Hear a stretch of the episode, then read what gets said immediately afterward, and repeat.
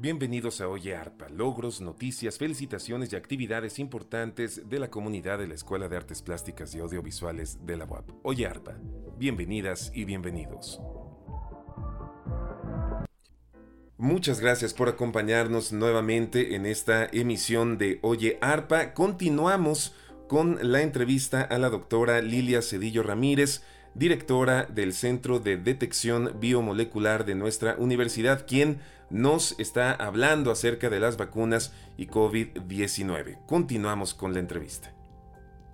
Ok, eh, eh, entonces, eh, bueno, ahí está, ahí está la respuesta con toda claridad y, seguramente podrá provocar tranquilidad en muchas personas. Doctora, hay algunas preguntas de la comunidad de nuestra escuela en aquella ocasión que estuvo usted con nosotros que eh, enviaron por ahí en, el chat y eh, creo que es buen momento para, recuperarlas. Eh, por ejemplo, Gabriela Martínez de ITA me preguntaba si son diferentes la composición, es como ella lo decía, ¿no? Si es, digamos, si es diferente la composición de las vacunas, está justificado ponerse dos diferentes vacunas y decía ella, ¿y qué pasaría si uno se pusiera tres dosis de la misma vacuna? Preguntaba Gabriela Martínez. Bueno, es una pregunta muy interesante. Miren, la respuesta inmune es una respuesta eh, específica. Se dice que tiene memoria y que es inducible. Son tres de las características de la respuesta inmune y, y tiene mucho que ver con la respuesta. Es específica significa que yo lo voy a hacer gráfico con mis manos, ¿no?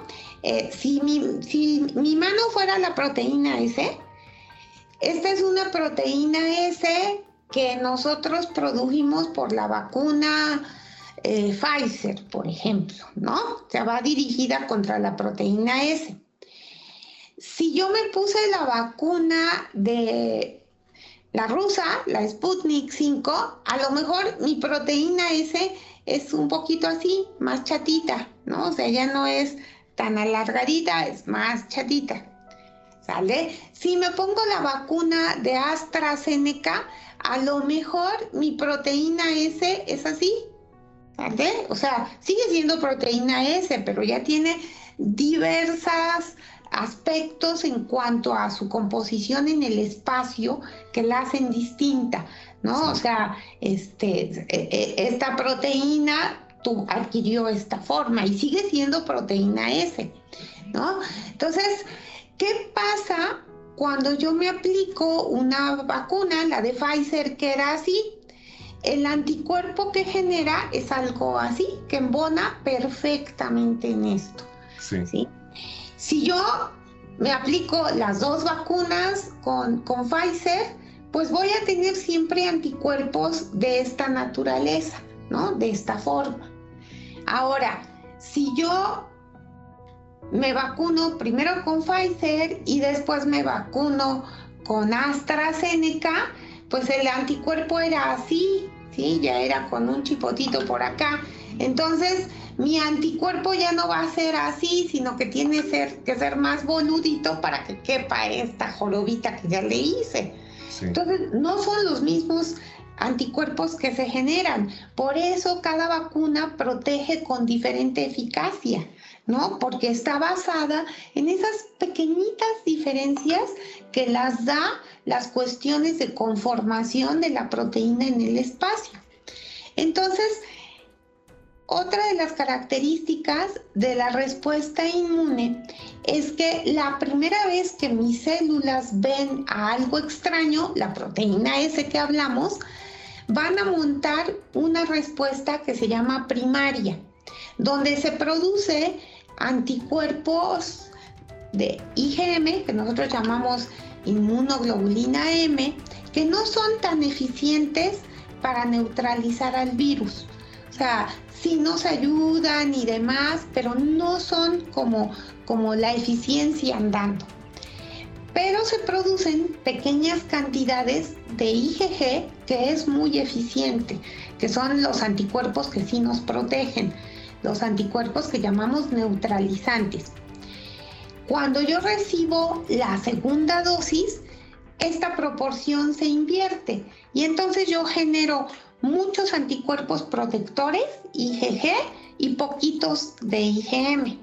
Se dio algo que se llama el switch y que se va a dar en la segunda dosis.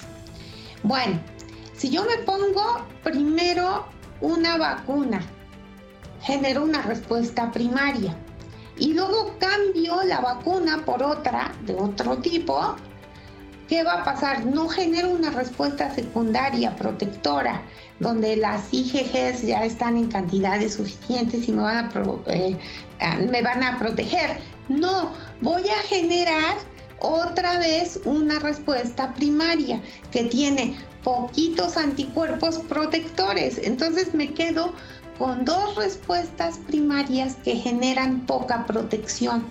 Entonces, y es lo que la gente obviamente pues no conoce el tema de inmunología y se quedan con la idea de que ya me puse una vacuna y luego otra más buena. Entonces, pues ya estoy doblemente protegido. No, está protegido sencillo contra dos cosas distintas, ¿no?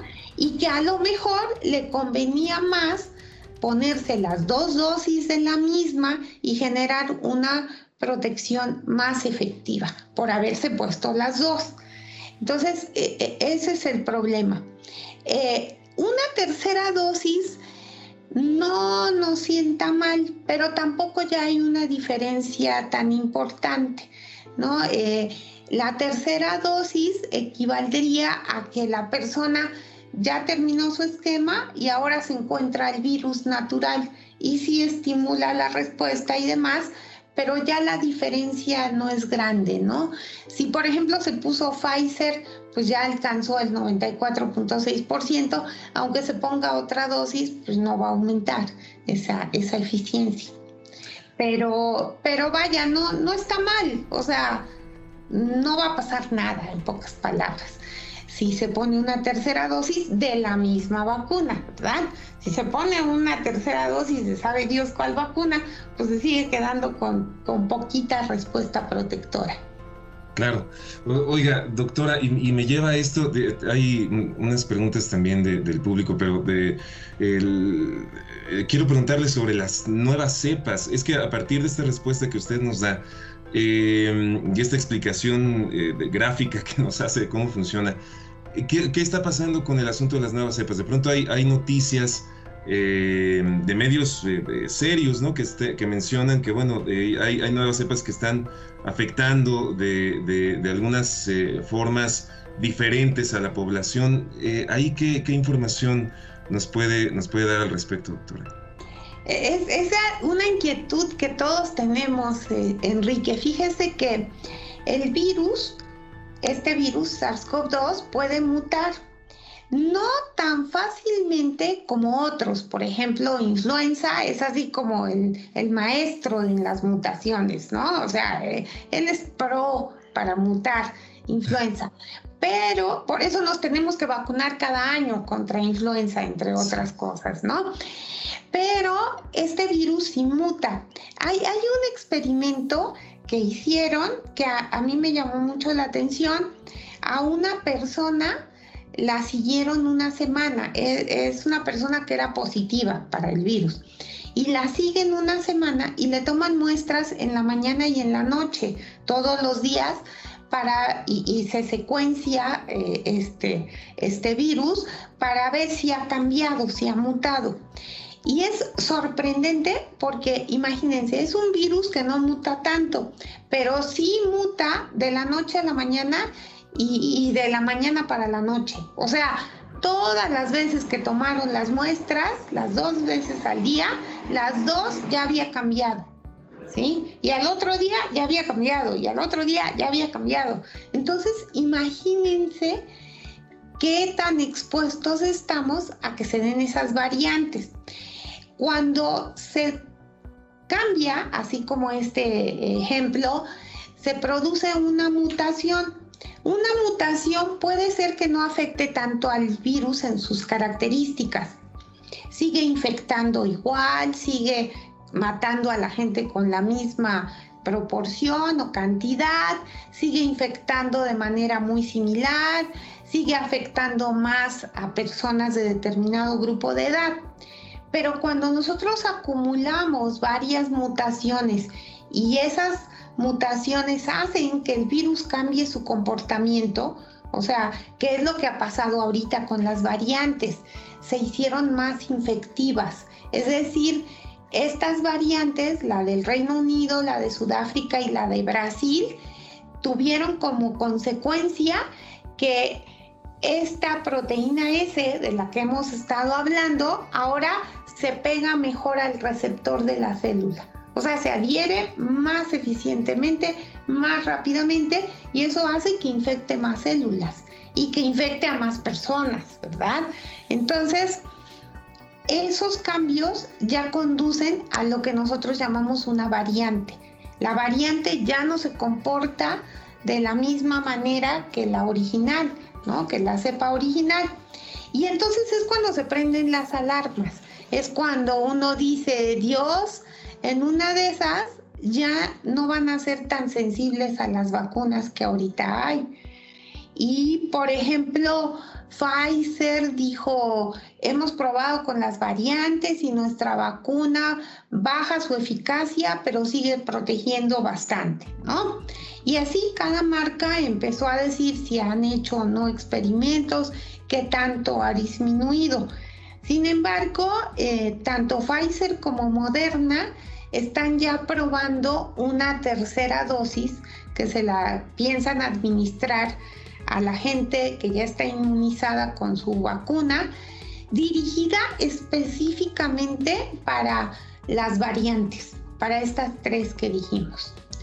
Eh, ellos ya están preparando esta, esta tercera dosis y lo que todos esperamos es que pues, el virus se aguante tantito y no mute tan rápido y no genere variantes tan, tan peligrosas, ¿no?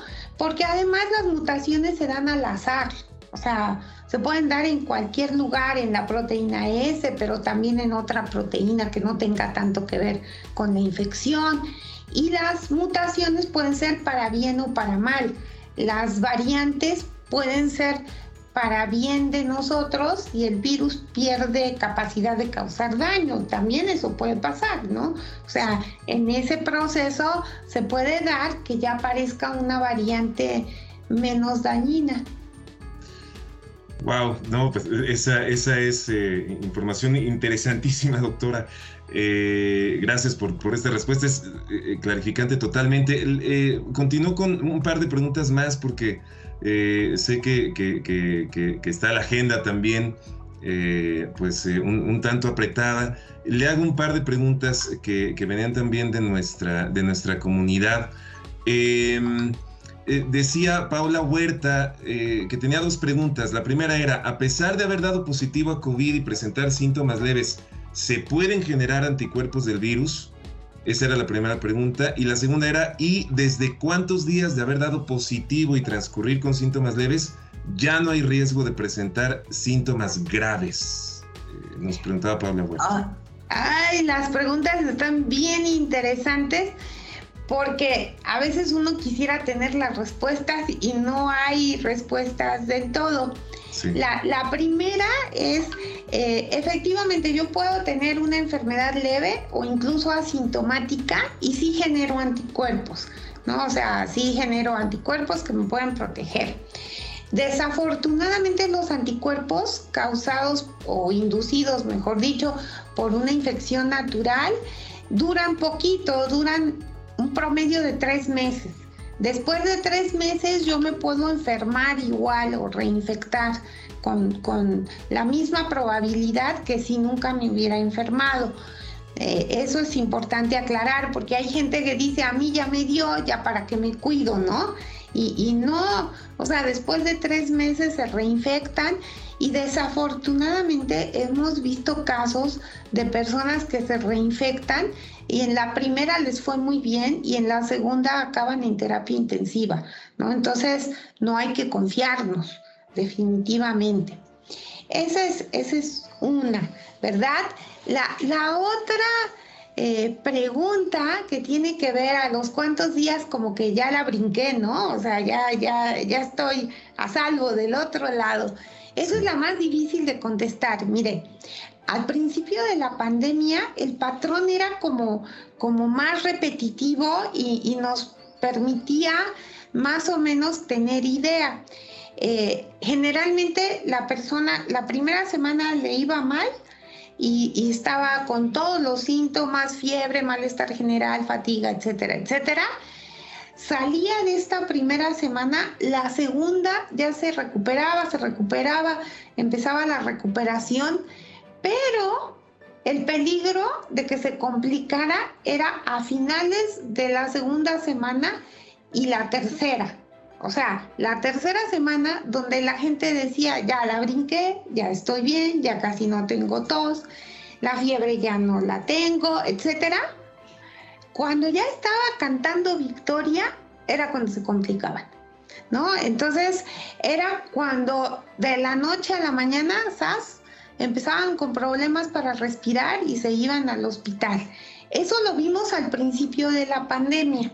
Entonces, ya los médicos pues estaban muy pendientes de las finales de la segunda semana, principios de la tercera y la tercera, más bien dicho, completita, estar pero bien abusados, que no se fueran a complicar los pacientes.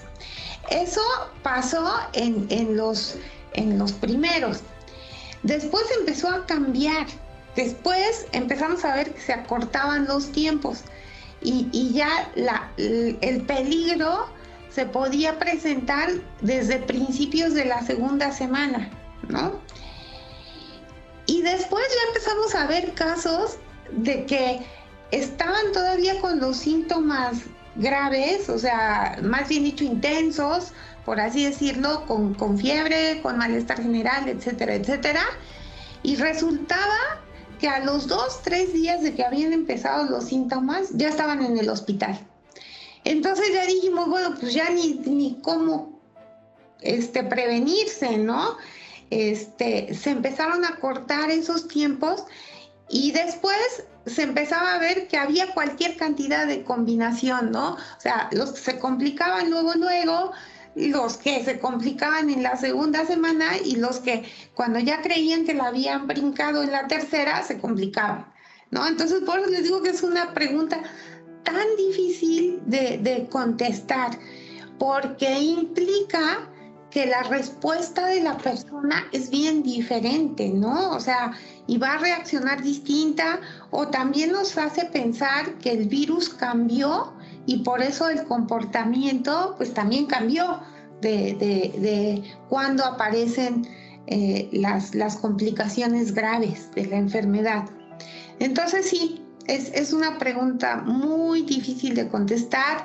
Eh, la gente, si así lo vemos, no puede cantar victoria, aunque ya lleve tres semanas sin síntomas este, pues lo mejor es ya cantar victoria cuando, cuando ya está negativo, ¿no? Cuando ya se volvió negativo, ya pasó un mes, pues ya, ya la brincó ahora sí. Pero sí, es, es muy complicado, muy, muy complicado. Ok, eh, doctora, y la última pregunta, fíjese que eh, preguntaba la maestra Gabriela Farías, Em, era, una, era, una, pregunta amplia, pero trato de, resumirla. Decía eh, que, bueno, eh, ¿cuál es la, relación entre la vacuna contra el estilo de vida de pronto de la población mexicana, eh, de, en donde hay sedentarismo, hay mala alimentación?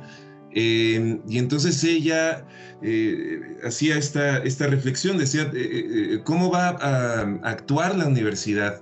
Eh, para combatir, eh, después de esto que ha pasado, después de esta pandemia, para combatir el mal eh, estilo de vida de, gran parte de la población, ¿cuáles serían las acciones concretas si es que se ha considerado esto? Es decir, la reacción de la universidad post pandemia, pensando también en futuras enfermedades o futuros virus que pudieran eh, eh, llegar a este mundo y que por el estilo de vida de pronto de, nuestra población eh, pudieran afectarnos de peor manera. Si, hay un, si, si empieza a considerarse de alguna manera eh, un plan eh, universitario de mejor alimentación, de más ejercicio, por supuesto de divulgación de la salud, que es un trabajo que ya se hace, pero bueno, era una, una, una pregunta que nos hacía la maestra Gabriela Farías Islas, doctora. Es, de verdad importantísimo que como universitarios, después de la pandemia, eh, tengamos que trabajar mucho en lo que se llamará seguramente de diferentes formas, pero lo llamaremos la etapa post-COVID.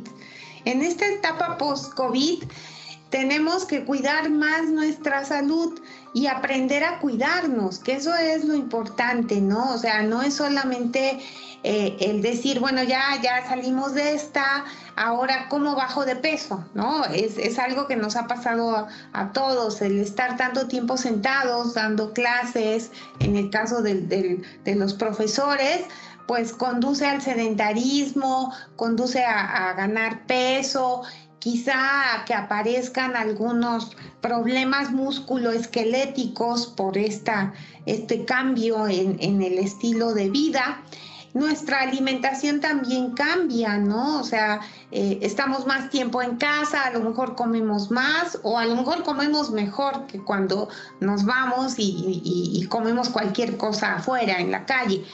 Pero todo eso va a tener consecuencias, para bien o para mal. Yo creo que una etapa importante va a ser primero que la gente se va a tener que hacer un chequeo médico para ver cómo está y ver de dónde partimos, ¿no? O sea, cada caso es individual. Enseguida, el, poder tener información suficiente como para que la persona esté convencida de cambiar su estilo de vida a un estilo de vida más saludable, que le permita afrontar pues lo que venga, ¿no? Pero hacer eso implica cambiar hábitos, que es lo que cuesta más trabajo, ¿no? O sea, a uno le cuesta trabajo cambiar un hábito que hemos tenido toda la vida, de repente cambiarlo. O un hábito que adquirimos en la pandemia, o sea, que llevamos ya un año con él y ahora tener que dejarlo porque es necesario para mejorar mi salud. Eh, y, esas medidas se tienen que tomar tarde o temprano, mejor que las tomemos temprano, mejor que aquí veamos que ya se acabó la pandemia, bueno, vamos a checarnos, vamos a, tratar de, de, informarnos para alimentarnos mejor, para practicar alguna actividad física que nos va a hacer mucho bien y va a repercutir en la salud.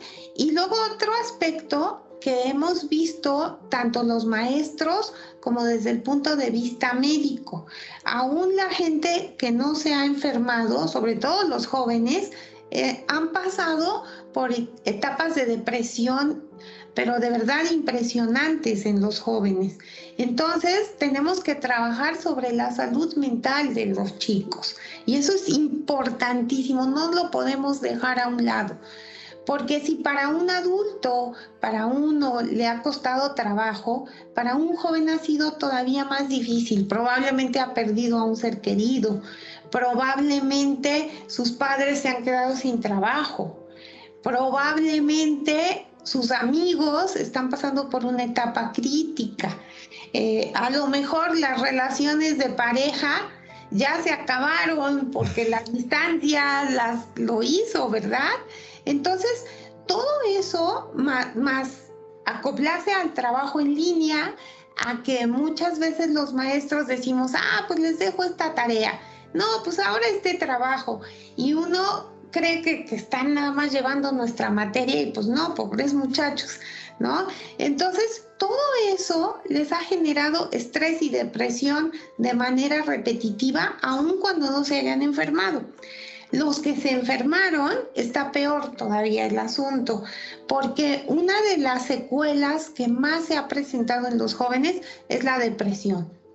Entonces, ellos van a requerir también el que trabajemos eh, esta parte de la salud mental de manera muy dirigida, muy personalizada y muy intensa. O sea, lo vamos a tener que hacer a lo mejor a través los tutores, a través de las dependencias que ya hay en nuestra institución, a través de nuevos programas que brinden ayuda a los jóvenes y a los maestros. Pero sí es importante atenderla, sí, es, es parte de la salud de una comunidad. Entonces, es la salud física y la salud mental la que vamos a tener que, que enfocarnos en ellas con programas bien específicos. Pues eh, doctora Lilia Cedillo Ramírez, directora del Centro de Detección Biomolecular de nuestra universidad, muchísimas gracias por acompañarnos en esta emisión de Hoy ARPA. Eh, como siempre ha sido eh, pues un gusto de verdad platicar con usted. Es, es, es, es algo que, que enriquece y, y, que se disfruta mucho y ya se lo había comentado en alguna otra oportunidad. Gracias. lo hago nuevamente por eh, pues este trabajo en el que están cuidando eh, a, las y los universitarios, ¿no? a las universitarias y a los universitarios con, tanto ahínco y con tanta seriedad. Eh, muchísimas gracias por, por todo este trabajo y gracias por este tiempo, doctora. Gracias a usted, Enrique, gracias a la facultad que, que de verdad me han abierto las puertas para informar, porque en este momento lo que se necesita es estar bien informado para tomar las mejores decisiones. Sí, así es. Y que por cierto, desde el Centro de Detección Biomolecular se han hecho, ¿cuántas pruebas de PCR se habrán, se habrán hecho ya, doctor? No sé si ese dato... Um, tenemos ya 8.700 y algo pruebas realizadas a lo largo de la pandemia. Sí, un, dato, un dato tremendo y creo que, creo que también muy interesante. Pues muchísimas gracias, doctora. Eh, seguimos eh, en, contacto, por supuesto, y, gracias por su disposición y por este tiempo. Que tenga una excelente tarde y que siga eh, con esta exitosa labor. Gracias, Enrique, muy amable. Un abrazo. Igualmente, doctora. Bien, pues así concluimos con esta emisión de Oye Arpa. Eh, nos escuchamos en la siguiente emisión. Mi nombre es Enrique Moctezuma Malacara y gracias también a todos y a todas quienes hacen posible este podcast. Nos vemos en la próxima.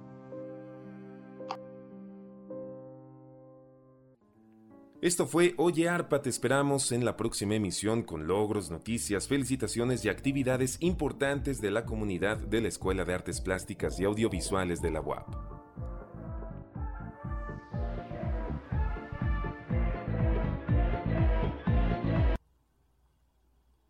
Agradecemos el trabajo de preproducción de Enrique Berchuever Calas, la edición y producción de Uriel Román Vázquez, el diseño de la carátula de Alberto Antonio Cervantes y el apoyo en notas de Leilani Pineda.